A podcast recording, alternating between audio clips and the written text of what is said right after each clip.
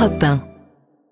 Ce matin, Sébastien Bordenave va nous rappeler euh, nos cours euh, d'espagnol, en tout cas les miens. Vous nous parlez d'une BD qui est pas euh, inédite, hein, parce que son dessinateur nous a quittés il y a quelques années, mais on retrouve toujours son personnage le plus connu, avec beaucoup de plaisir, c'est Mafalda. Mafalda. J'adorais ça. Et ben l'album est sorti une semaine juste avant la Saint-Valentin, une grosse couverture rose avec un petit garçon rougissant qui offre une fleur à Mafalda. Alors la BD s'appelle Mafalda et l'amour. Bon, honnêtement, à moins de considérer que c'est la- on parle de l'amour au sens le plus large du terme, Mm. les 140 pages de l'album n'ont pas grand-chose à voir avec l'amour amoureux, mais pas grave, c'est effectivement un grand plaisir graphique et humoristique de retrouver Mafalda, 60 ans d'existence, donc publié la première fois dans un hebdomadaire argentin du nom du Primera Plana. C'était un 29 septembre 1964.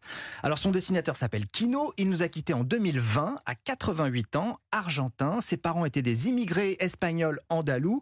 À 13 ans, il perd sa mère. À 15 ans, il perd son père. Heureusement, ses frères vont le soutenir dans son rêve le plus fou, à savoir devenir dessinateur. Et alors, comment va naître le personnage de Mafalda? C'est par hasard? Ça s'est fait petit à petit? Euh, J'ai envie de dire Thomas, ironie de la vie.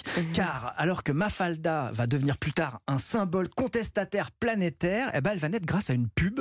1962, une marque de frigo qui s'appelle Mansfield demande à Kino un personnage dessiné qui commencerait par Ma pour faire la pub.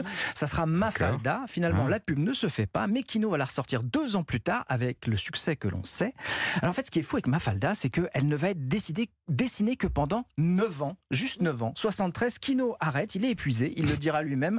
J'ai arrêté de dessiner Mafalda parce que je m'ennuyais et aussi parce que je risquais de me prendre une balle dans la tête. Carrément. Effectivement, ça calme. Mais oui, parce que critiquer l'armée qui a le pouvoir, la corruption des politiques et le chaos économique argentin l'oblige bah, au quotidien à ruser. C'est-à-dire que Mafalda n'aime pas la soupe. Bah, en fait, il faut pas être grand clair pour comprendre qu'elle parle de tout ce qu'on lui impose en général et de la dictature. Ah, On mais en parlait pas en particulier. ça,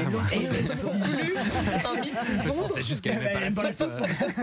Et dans une autre, dans d'autres aventures, il y a une nouvelle amie qui s'appelle Libertad. Bon, elle est toute petite. Bon, là aussi, on comprend la, la métaphore. Début Kino, euh, début 70, pardon. Kino part s'exiler en Italie parce qu'en fait, euh, en Espagne, d'où il est originaire, bah, il y a encore Franco. Ah oui. Mafalda va être publié en Espagne, mais euh, avec la mention pour adultes. Ah, carrément. Carrément. Mais alors, pourquoi une fois exilé en, en Italie, Kino, il n'a pas continué à dessiner Mafalda? Parce qu'il y avait une vraie fatigue du strip, une vraie peur de se répéter. Du coup, il va continuer de dessiner jusqu'en 2006, mais en totale liberté, sans la contrainte du personnage récurrent.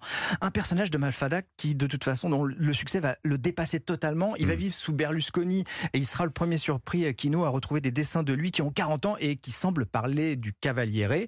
Lire les vérités de Mafalda fait du bien. Gabriel Garcia Marquez dit ce qui nous rapproche le plus du bonheur, eh ben, c'est la kinothérapie. On y est. Et Cortázar, un grand écrivain argentin que je connaissais pas, mais bon, euh, il dit un truc qui est bien vu. Il dit ce que je pense de Mafalda n'est pas important. L'important c'est que Maf- ce que Mafalda pense de moi. Pas mal. Allez, on termine sur un, avec un petit strip de Mafalda. Elle est dans sa chambre avec des amis. Sa maman est inquiète. Elle dit Vous jouez à quoi, les enfants? Eh ben, au gouvernement, maman. Ah bon, vous faites pas de bêtises alors? Non, non, rassure-toi, on va strictement rien faire. Voilà, c'est tout de Kino. Mafalda et l'amour, euh, le dernier album de Kino publié chez Glénat que je vous offre, Christophe. Si ça vous dit, je vous Ah là, Ce petit cadeau. On précise peut-être que c'est qu'un strip, euh, Sébastien Bordenave. hein. Ça n'a rien à voir avec un striptease. hein. Strip, c'est une petite histoire. Peut-être qu'on peut faire les deux. Non, c'est trois- c'est une petite histoire en trois cases. Voilà, un c'est ça. strip comme Voilà, euh, non, non, Snoopy. parce que quand vous proposez un strip de Mafalda, les C'est gens vrai. Je vous propose un petit strip de Mafalda. ça peut être très gênant. Merci beaucoup, Sébastien Bordenave.